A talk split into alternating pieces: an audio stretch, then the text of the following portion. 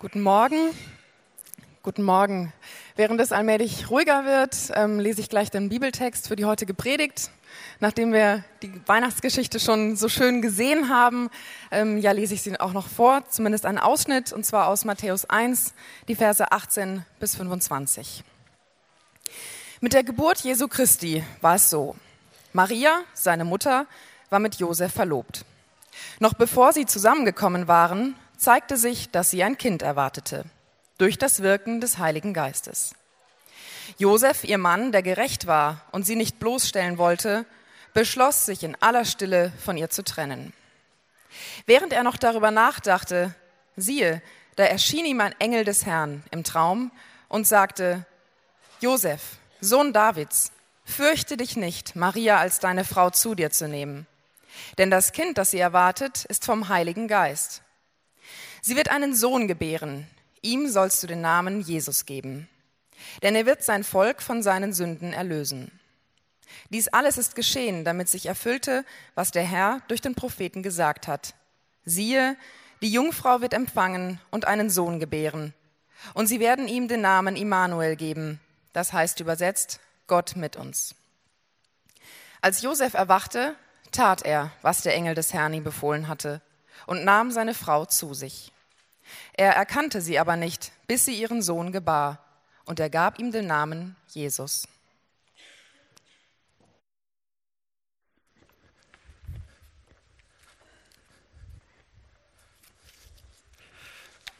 Jetzt ist es ein bisschen ruhiger, ne? Ist das nicht schön? Jetzt kann Weihnachten kommen. Ich habe mich noch gar nicht vorgestellt für die von Ihnen und von euch, die hier das erste Mal sind. Mein Name ist Daniel Barz, ich bin einer der Pastoren hier. Und ich würde gerne die nächsten 20 Minuten, 25 Minuten, 20 Minuten nutzen. Ja, die Hamburg-Projektler lachen sich jetzt kaputt. Nehmt eure Uhren in die Hand. Und würde äh, gerne die nächste Zeit nutzen, um, während die Kinder so ein bisschen runterkommen, der ganze Druck fällt ab und sie dürfen unten toben und einfach die, was rauslassen und bekommen eine kleine Weihnachtsfeier. Und während sie unten spielen, würde ich gerne die nächsten paar Minuten nutzen, um uns vielleicht ein bisschen auf Weihnachten einzustellen. Und ich habe eine Frage zu dem Text, den wir gerade gehört haben. Was ist das Besondere an Weihnachten? Was ist, was ist die Bedeutung von Weihnachten? Was ist das Besondere? Und wenn man so alle Weihnachtstexte mal zusammennimmt und sie mal durchlesen würde, oder auch die Grundaussage des Krippenspiels, Kindermusicals, was wir heute ge gesehen haben, dann ist die Antwort, die steckt da drin. Die Antwort auf die Frage, was das Besondere? Und die Antwort wäre, das Besondere an Weihnachten ist Immanuel. Und die Übersetzung von Immanuel heißt Gott mit uns. Und wir werden uns jetzt in der Predigt nur mit diesem einen Wort auseinandersetzen. Und jetzt sagt der eine oder andere, oh Mann, eine ganze Predigt nur mit einem einzigen Wort? Das ist doch ein bisschen lang vielleicht, sich ähm, mit nur diesem einen Wort zu beschäftigen. Aber es gibt einige Menschen, ähm, Theologen auch, Christen, andere Menschen, die sich mit diesem Wort ein ganzes Leben lang auseinandergesetzt haben. Und die fanden dass es nicht genug Zeit war. Zum Beispiel John Wesley, das war der Gründer der Methodistenkirche, sagte an seinem Sterbebett, das Beste von allem, Immanuel, Gott mit uns. Jesus, das Christuskind, ist Immanuel geworden. Und das soll das Besondere sein an Weihnachten. Das ist das Besondere an Weihnachten. Gott kommt uns nah. Okay, wie dann genau? Wie kann er dann uns heute nahe kommen? Wie kann er denn bei uns sein? In Apostelgeschichte 17 lesen wir dann ein bisschen später nach diesen ganzen Weihnachtsgeschichten und nachdem Jesus groß geworden ist und so weiter, lesen wir, da schreibt Paulus, Gott hat gewollt, dass die Menschen ihn suchen, dass sie ihn finden, denn keinem von uns ist Gott fern. Und wenn wir den Satz so hören, dann mögen wir das ja vielleicht sogar ein bisschen. Ja? Wir können uns vielleicht sogar leicht identifizieren damit und sagen, keinem von, Gott ist uns, keinem von uns ist Gott fern, dann finden wir gut. Wir lieben das, wir lieben die Idee vielleicht sogar, dass Gott zu finden ist, wenn wir ihn dann finden wollen. Wir lieben den Gedanken, dass es nicht irgendwie ein ferner Gott ist, der nicht erreichbar ist. Ich, und ich würde sogar sagen, Menschen, die nicht an Gott glauben, die nichts damit am Hut haben oder nichts damit anfangen können, würden auch sagen, ja okay, wenn es einen Gott gäbe, dann wäre er nah, dann wäre er zugänglich, dann müsste das jemand sein, mit dem man ins Gespräch kommen kann, mit dem man reden kann.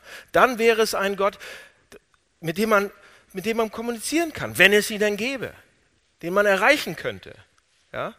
Oder nehmen wir diesen Gottesdienst hier oder die Gottesdienste, die sonst immer hier passieren. Die Veranstaltung, die wir haben, passiert, wir machen sie als Kirche, weil wir hoffen und daran glauben, dass es mehr ist als nur eine Veranstaltung. Wir kommen zusammen, weil wir hoffen und glauben, dass es vielleicht, dass Gott vielleicht hier erreichbar ist, dass wir ihm vielleicht hier begegnen können, dass wir ihn erleben können sozusagen. Es soll mehr sein als nur ein Event.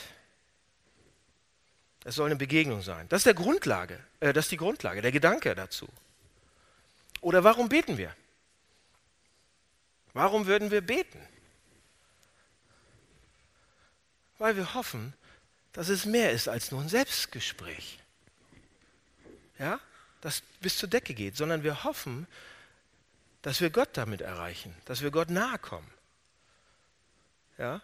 Und der Gedanke basiert natürlich darauf, dass wir denken, Gott ist nah, Gott, ist, Gott, ist, Gott kann nahe kommen. Selbst, selbst ein Skeptiker, selbst jemand, der diese Sache ganz, ganz skeptisch sieht, würde sagen, okay, wenn es einen Gott gäbe, dann ist es nahe Gott. Aber woher nehmen wir denn diesen Optimismus dann eigentlich, dass er wirklich so nah ist?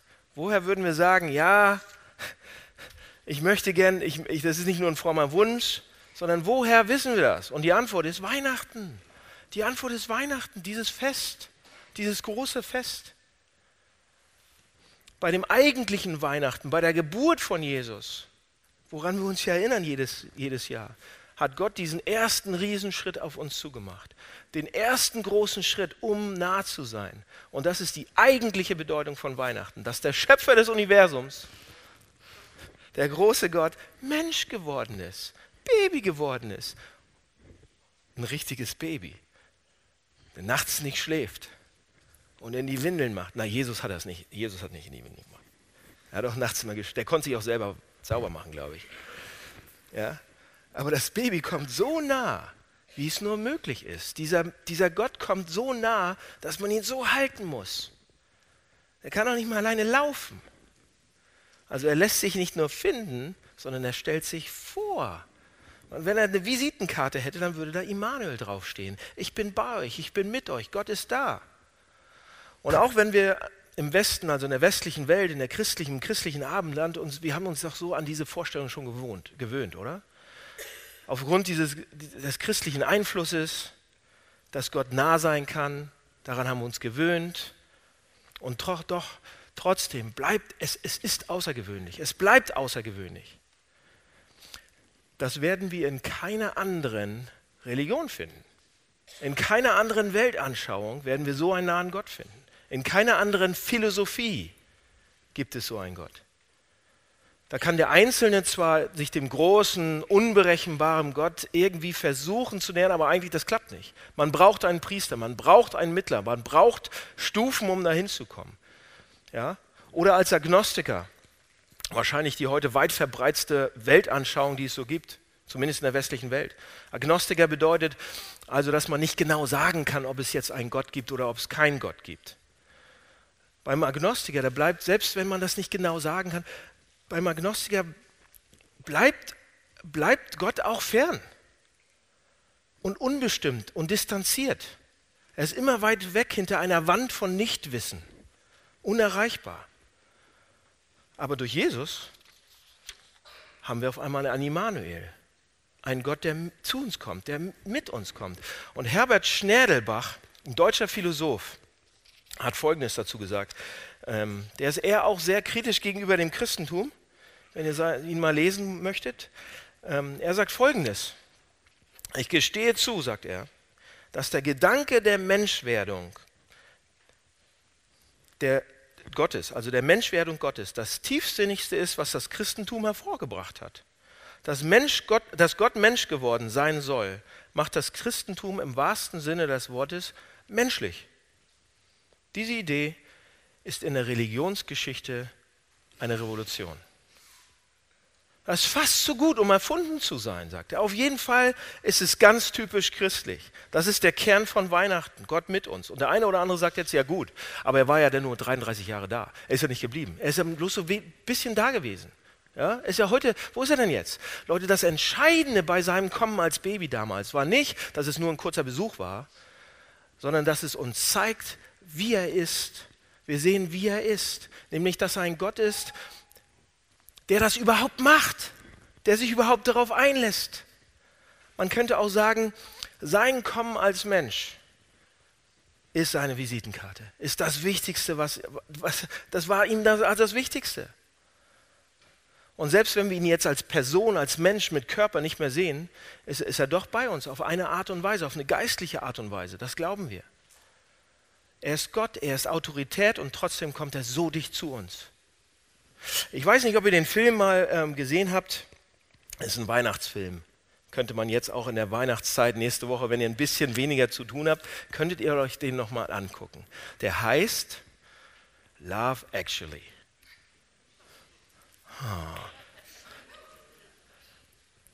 Ja, Axel und ich mögen diesen Film von Herzen. Wir haben beide nicht geweint, als wir ihn geguckt haben. Es ist ein sehr netter, er hat unterschiedliche Kritiken, gebe ich zu. Einige sehr gute und einige, die waren so ein bisschen, naja. Heike Mackert spielt mit. Und ähm, dieser Film spielt in, in London, unter anderem in der Vorweihnachtszeit.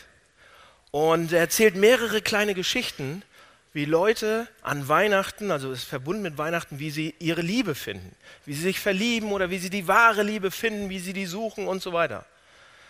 Und ähm, eine dieser Geschichten, dieser kleinen Geschichten in dem Film be betrifft sogar den Premierminister von England. Ja, das war damals noch ein Mann.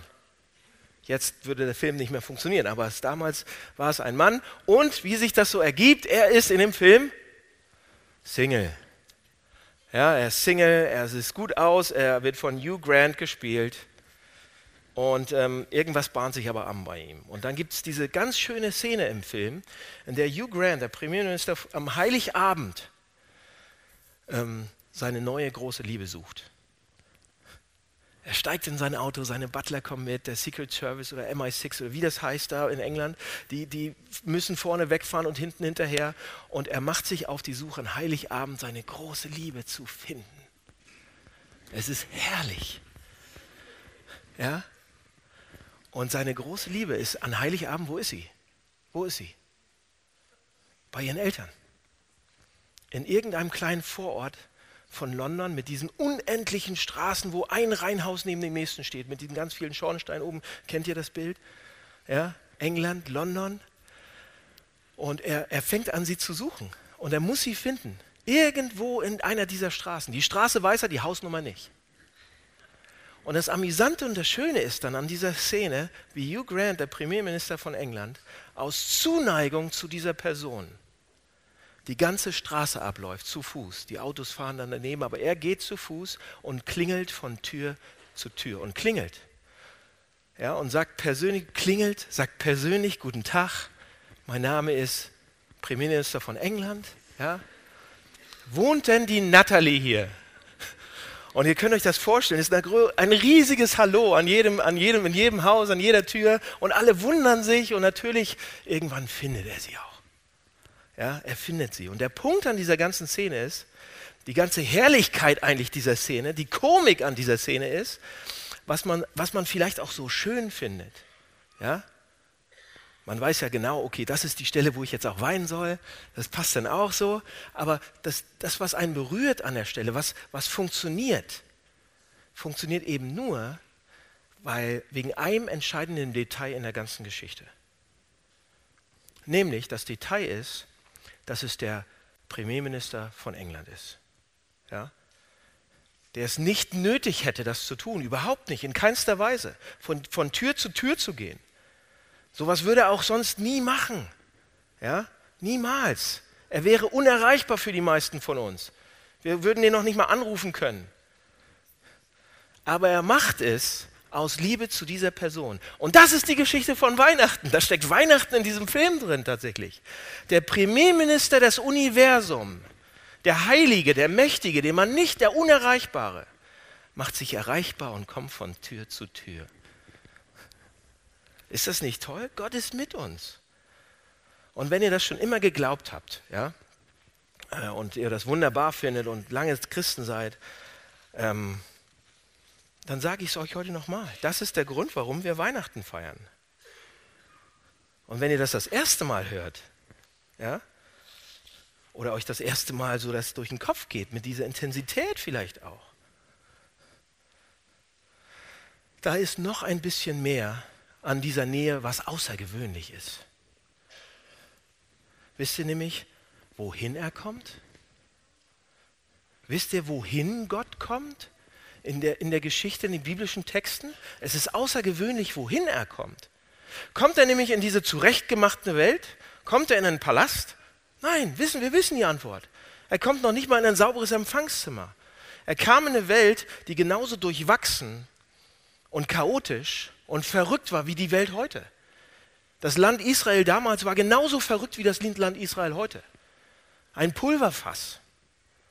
Politisch, sozial, sehr ausgebeutet, der Nahe Osten. Zerrissen.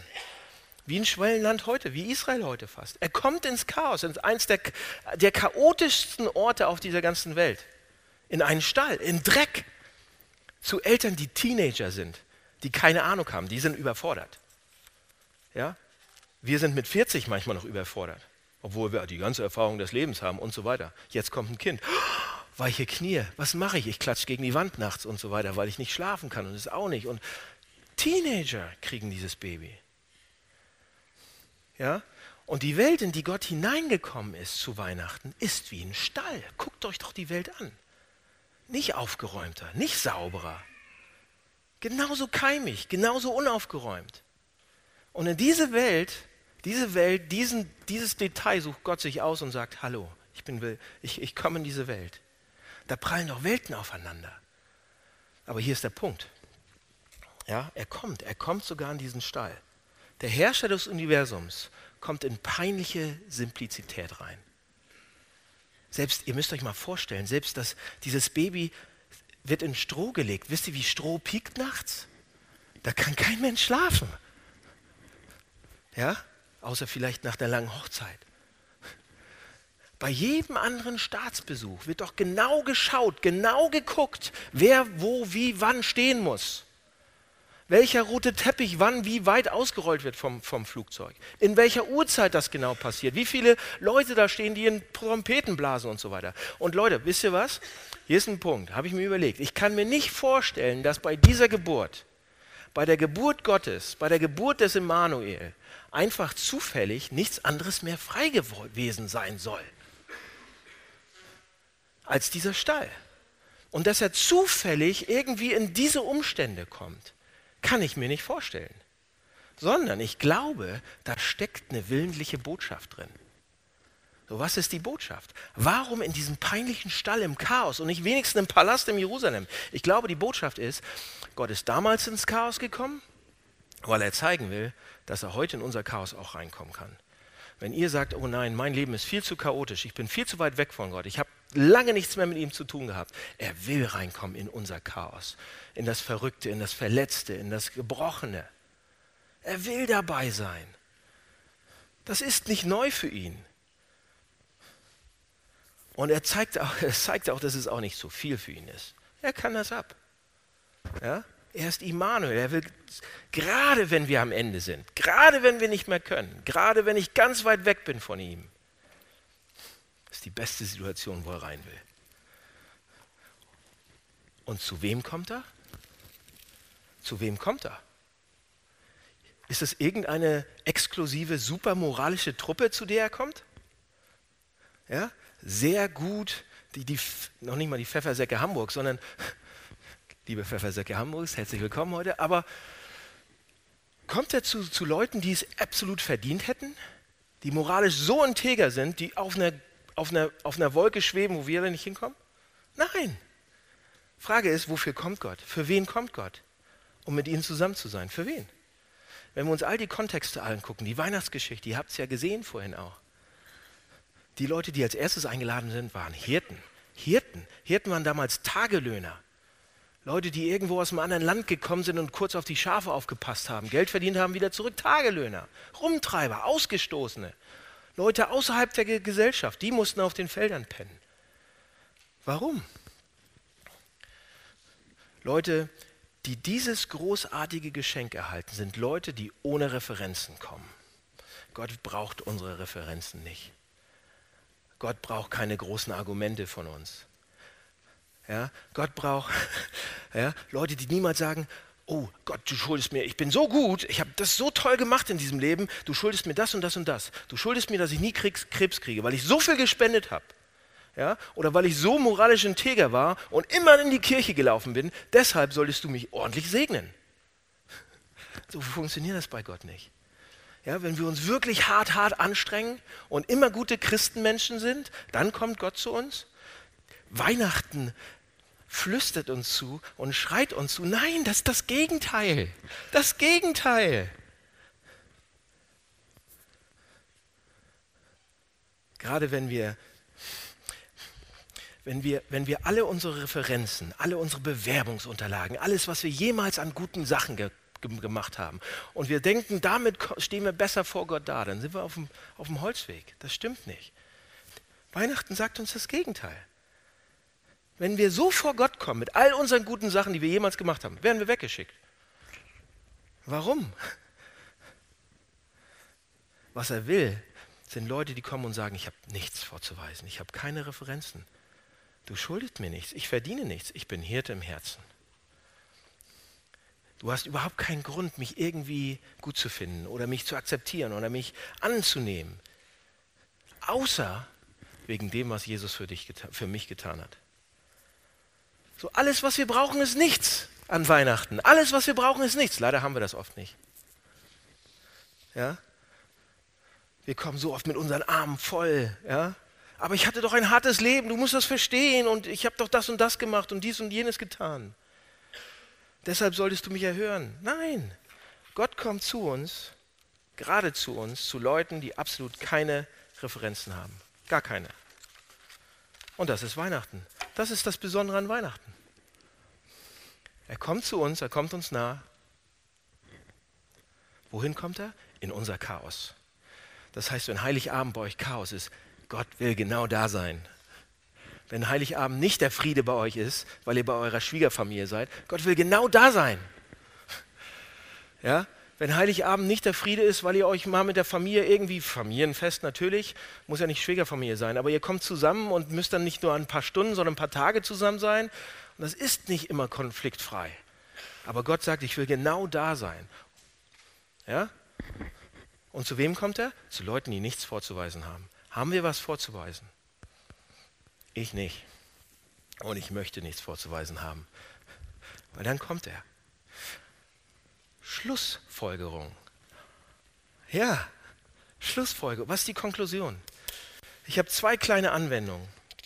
Die erste ist, wenn Gott mit uns ist, wenn Gott wirklich zu uns kommt, der mächtige Gott, dann, äh, dann sollten oder können einige von uns die Einschränkungen, die wir vielleicht so im Leben haben oder die Probleme, die wir haben, die uns beschränken. Ja, wir haben so viele, einige von uns haben echt Probleme oder, oder Eigenschaften oder schlechte Gewohnheiten, Bedürfnisse oder Schwierigkeiten, die uns nicht gut tun und die anderen auch nicht gut tun. Und wir haben uns aber entschieden, das ist der Weg, wie es ist. Wir haben schon alles versucht, aber die Tatsache, dass wir, das, wir sind damit zufrieden, nicht zufrieden, aber wir haben uns damit abgefunden.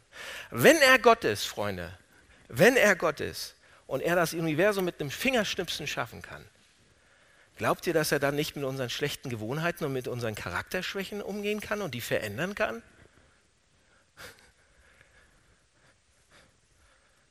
Wir sollten oder können diesen Zynismus, den wir in unserem Leben haben, los, loswerden. Was Gott in unserem Leben machen kann und was er nicht machen kann. Was er mit mir, durch mich in dieser Stadt machen kann und was er mit dieser Kirche vielleicht in dieser Stadt machen kann. Und machen wird, machen will. Ja, wir feiern Weihnachten, wir singen über Weihnachten, aber wir nehmen es oft nicht ernst. Wenn Gott dicht bei uns ist, wenn Gott auf unserer Seite ist, in unser, was ist dann dann unmöglich?